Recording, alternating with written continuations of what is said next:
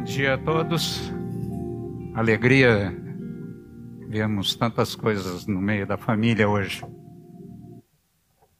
Queria saudar o Otcar e a Cristiane que voltaram. Saíram daqui com oração da igreja e agora estão retornando. Estiveram no Canadá durante um período. Podem sentar, mas.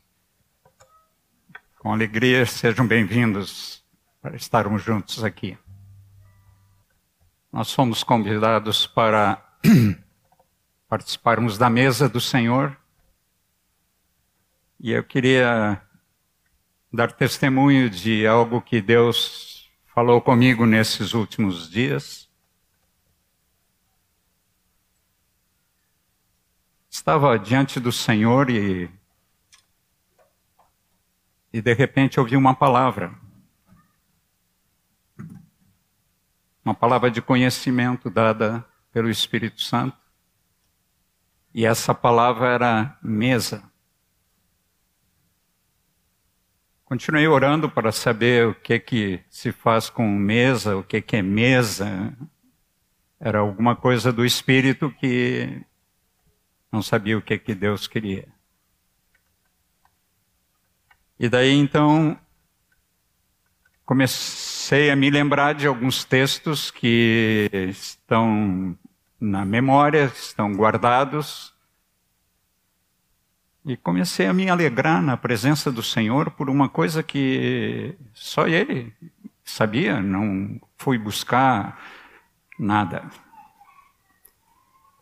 E Ele então me fez lembrar de alguns textos e eu queria compartilhar dando testemunho de que o Espírito Santo está livre para manifestar seus dons na igreja a qualquer momento. Mesmo que seja uma palavra assim, mesa, cadeira, qualquer coisa. Deus fala de diferentes modos e ele fala pela unção do Espírito Santo que vive em nós. Queria ler alguns textos que é, estava pensando naqueles dias. Primeiro está em Êxodo 25, capítulo 25, versículo 23 em diante. Eu leio para vocês rapidamente. O Senhor, naquela época, ele estava querendo que Moisés trouxe, fizesse um tabernáculo lá no deserto, onde eles estavam caminhando em direção a Canaã. E, e Deus tinha um projeto, mostrou isso para Moisés no monte, e as escrituras aqui então registram o que Deus é, é, pediu a Moisés para fazer. Então o texto diz assim: faça também, além de outras coisas, arca, propiciatório, agora chegou na mesa. Façam também uma mesa de madeira de acácia terá o comprimento de 88 centímetros, largura de 44 e altura de 66. Faça um revestimento de ouro puro e ponha um remate de ouro ao redor. Faça também uma borda de, ao redor, da largura de quatro dedos, e ponha um remate de ouro ao redor da borda. Faça também quatro argolas de ouro e fixe-as, fixe-as nos quatro cantos que estão nos quatro pés da mesa. As argolas devem estar perto da borda, com, como lugares é, para os cabos, para que se possa carregar esses cabos de madeira de acácia, revista-os de ouro, para que a mesa possa ser carregada por meio deles. Também Faça também os seus pratos, os seus recipientes para o incenso, as suas jarras, as suas taças, em que serão oferecidas as libações. Faça tudo isso de ouro puro. Ponha sobre a mesa os pães da proposição diante de mim perpetuamente. A descrição de Moisés, daquilo que Deus falou com ele, é impressionante. Os detalhes, faça isso, faça aquilo. Faça aí tudo de ouro, porque era algo especial de Deus, era aquele tabernáculo. Porque seria a primeira vez, ou seria um princípio da vinda do Senhor Jesus para estar no meio do povo. E, e diz que essa mesa ela receberia várias coisas e entre elas o pão da proposição e isso seria perpetuamente. Esses pães eram semanalmente depois mudados quando Jesus fala sobre que ele é o pão da vida, ele estava lá naquela mesa, na mesa de ouro, tinha começado a funcionar e todas as coisas do tabernáculo tinham a ligação com a pessoa de Jesus agora no Novo Testamento. Depois, no capítulo 37 de, de Êxodo também, Como o Senhor tinha dito para Moisés fazer, agora então descreve aqui no versículo 10 em diante o que Moisés fez. E tudo que ele fez, é, aqui está escrito segundo o que Deus pediu para ele fazer. E também ele fala aqui desse pão da proposição, o pão da presença, a presença do Senhor como o pão da vida, desde aquele tempo está estabelecido. Deus mandou o seu filho de muitas maneiras, ele se manifestou de muitas maneiras, mas junto ao tabernáculo tem coisas preciosas da presença do Senhor, e entre elas o pão da proposição. Esse pão estava presente e depois, já no fim, é, lá no último profeta, no profeta Malaquias, queria que os irmãos acompanhassem também, eu leio. Malaquias capítulo 1. Deus fala com Malaquias é, sobre o estado em que estavam os sacerdotes naquele tempo. E para os sacerdotes, que está em Malaquias 1,7. Eu leio um pouquinho antes. Deus falou assim: o filho honra o pai e o servo respeita o seu senhor. Se eu sou o pai, onde está a minha honra? E se eu sou o Senhor, onde está o respeito para comigo? Versículo 7: Vocês oferecem pão impuro sobre o meu altar e ainda perguntam: Em que te havemos profanado? Nisso, de pensarem que a mesa do Senhor pode ser desprezada. Na continuidade, no versículo 12, diz assim: Mas vocês estão profanando o meu nome quando pensam que a mesa do Senhor é impura e que a comida que é oferecida sobre ela pode ser desprezada. Uma palavra de advertência séria de Deus aos sacerdotes que tinham esquecido de tudo o que Deus pediu para Moisés fazer, de tudo que Moisés fez e de todos esses anos em que eles cumpriram, mas chega nesse tempo, então, é, eles estavam completamente perdidos de tudo. Veio Jesus, uns 400 anos depois, então ele chega definitivamente e se apresenta como aquele que é o pão da vida. E quando nós recebemos esse convite para vir à mesa, me dá uma impressão no meu coração é, do que Deus quer fazer com a gente. Eu não conheço cor, é muito difícil saber que cor é essa mesa, mas me dá uma impressão, não sei se, se é essa cor, mas me dá uma impressão de ouro. E me parece que a, descri a descrição daquilo que Deus quer é que essa mesa ela seja uma mesa sagrada, uma mesa pura, onde todos nós poss possamos chegar junto à mesa e nos servir do pão e do cálice que ele fez com tanta alegria e prazer e colocou naquela mesa e agora nós não sei se é ouro, mas se não é, me dá uma impressão de que aqui nós temos uma mesa sagrada. Não é impura conforme Deus falou aos, aos sacerdotes lá junto a Malaquias. Quando Jesus reuniu os seus discípulos para tomar a ceia, é interessante. Ele mandou que preparassem a mesa, e ali era certo que tinha o pão e também o vinho. Mas tinha muitos ainda que estavam impuros. E ele lavou os pés deles, e ele profetizou sobre eles.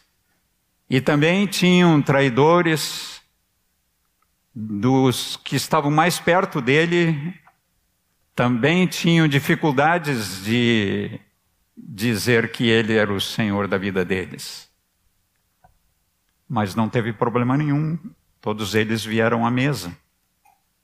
E vieram à mesa e ele então é, recebe a todos com alegria e dá o pão da vida e o seu sangue para purificar todos aqueles porque estava na hora dele entregar sua vida completamente.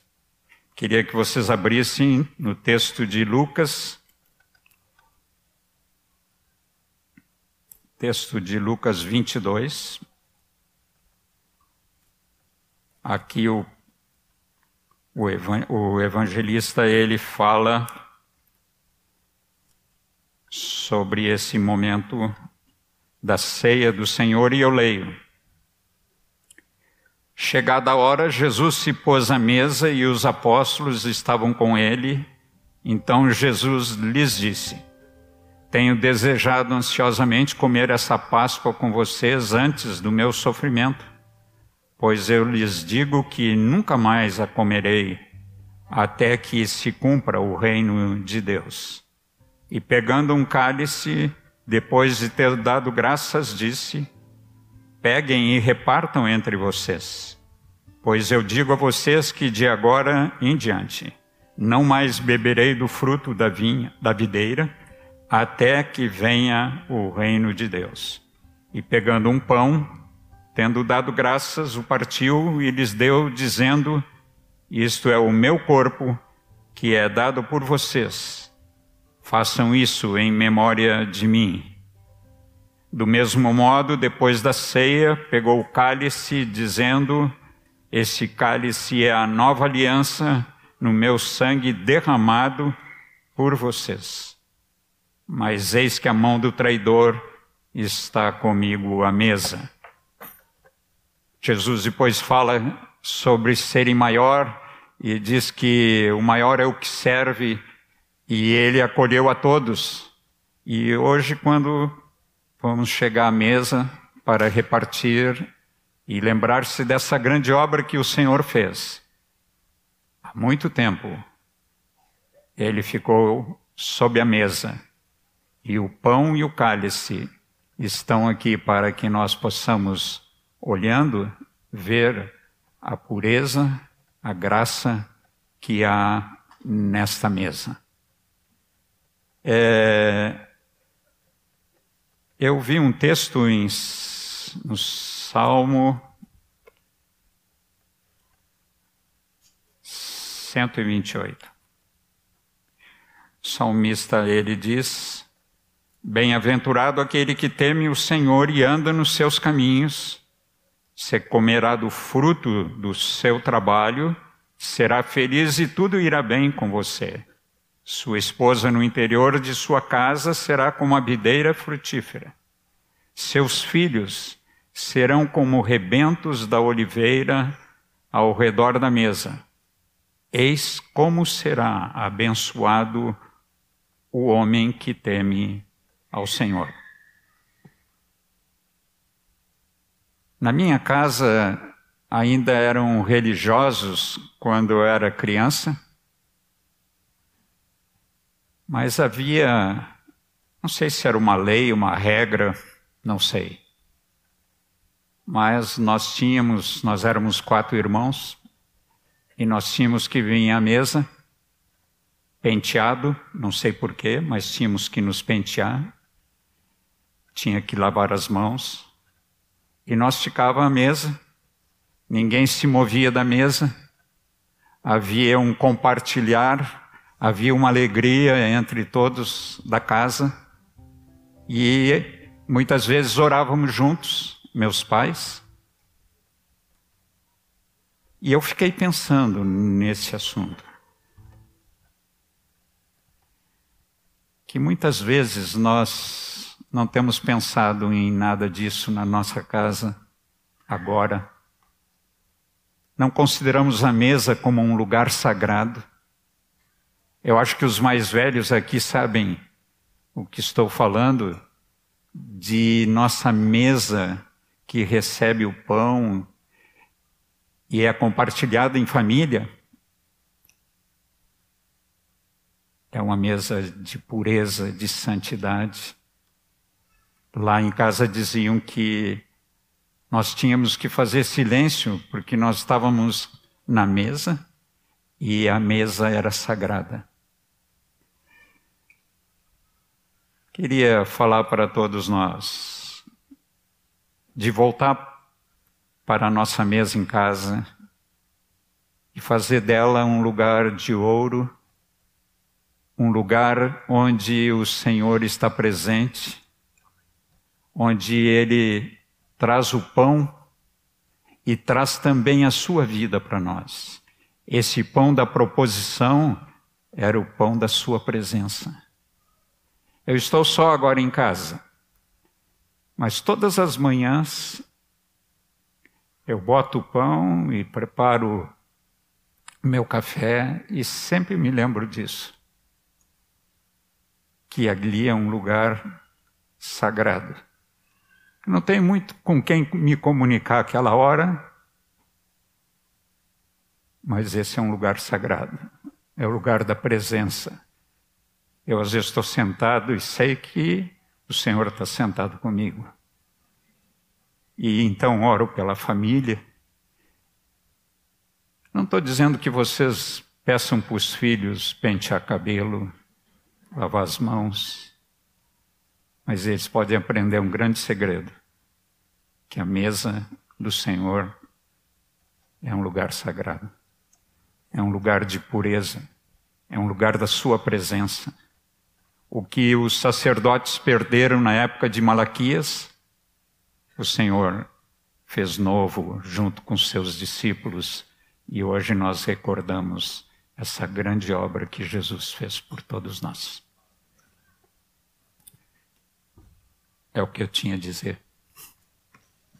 Enquanto o Rogério falava e lendo os textos que ele que ele leu no próprio texto de Êxodo, além dos pães, Fala de taças também que estavam junto com os pratos onde era servido o pão.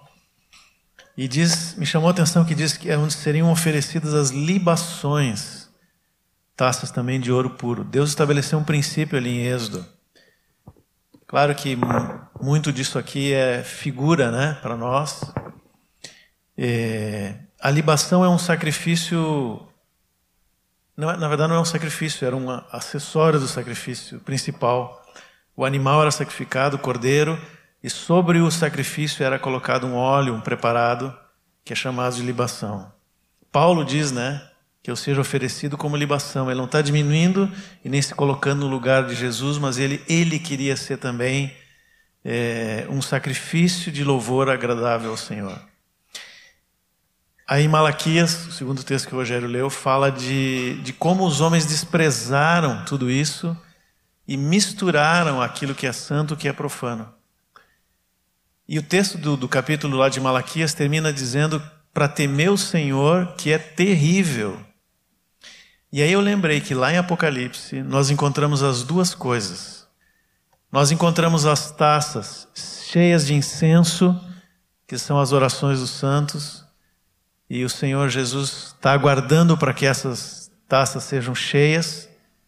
E eu vejo nisso uma libação, porque muitas vezes nós clamamos ao Senhor ou por uma doença, né, Ademir, ou por uma situação de desemprego, ou um filho que se afastou e nós buscamos. Nós perseveramos orando, clamando ao Senhor, às vezes com dificuldades, esse mundo vai ser cada vez mais difícil para nós, mas nós não saímos desse lugar da mesa onde levamos a nossa oração, o nosso clamor e o nosso sacrifício pela escolha diária do Senhor. Mas lá em Apocalipse também, na sequência, fala aqui das taças da ira de Deus. Então essa palavra é séria porque aonde não há libação, aonde não há a nossa participação naquilo que é puro e santo ao Senhor, Deus vai um dia trazer juízo. E nós precisamos realmente considerar o que o Senhor falou hoje, né? Ele quer pureza na nossa vida, na nossa família, na nossa mesa, que é a expressão da comunhão uns com os outros, e na nossa relação com Ele. Amém?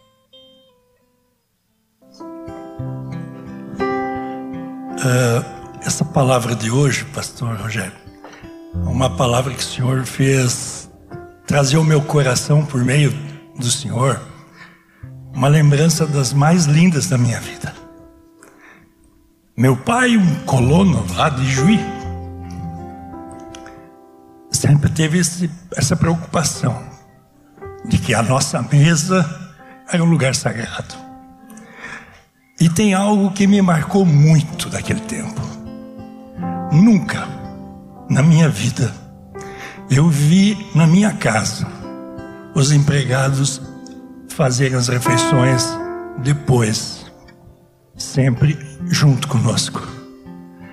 E eu acho que a igreja precisa ter essa postura. Quem faz o almoço para nós precisa almoçar junto da nossa mesa e não depois com a comida fria. Então o Senhor foi um instrumento que me fez lembrar e reassumir esse compromisso porque isso eu faço na minha casa até hoje, como exemplo do meu pai. Ninguém toma refeição fria na minha casa, pelo exemplo que meu pai me deu. E hoje o Senhor fez com que eu, pai da minha família, reassumisse esse compromisso de que a mesa é um lugar sagrado. A cabeça da mesa é do pai que é a cabeça da casa, mas tem que dar o exemplo. Muito obrigado pela sua palavra. Queria ainda contar para vocês. A família da Alzira era uma família do campo, de fora, da fazenda. Não sabiam nada nem de serem religiosos. Não conheciam absolutamente nada.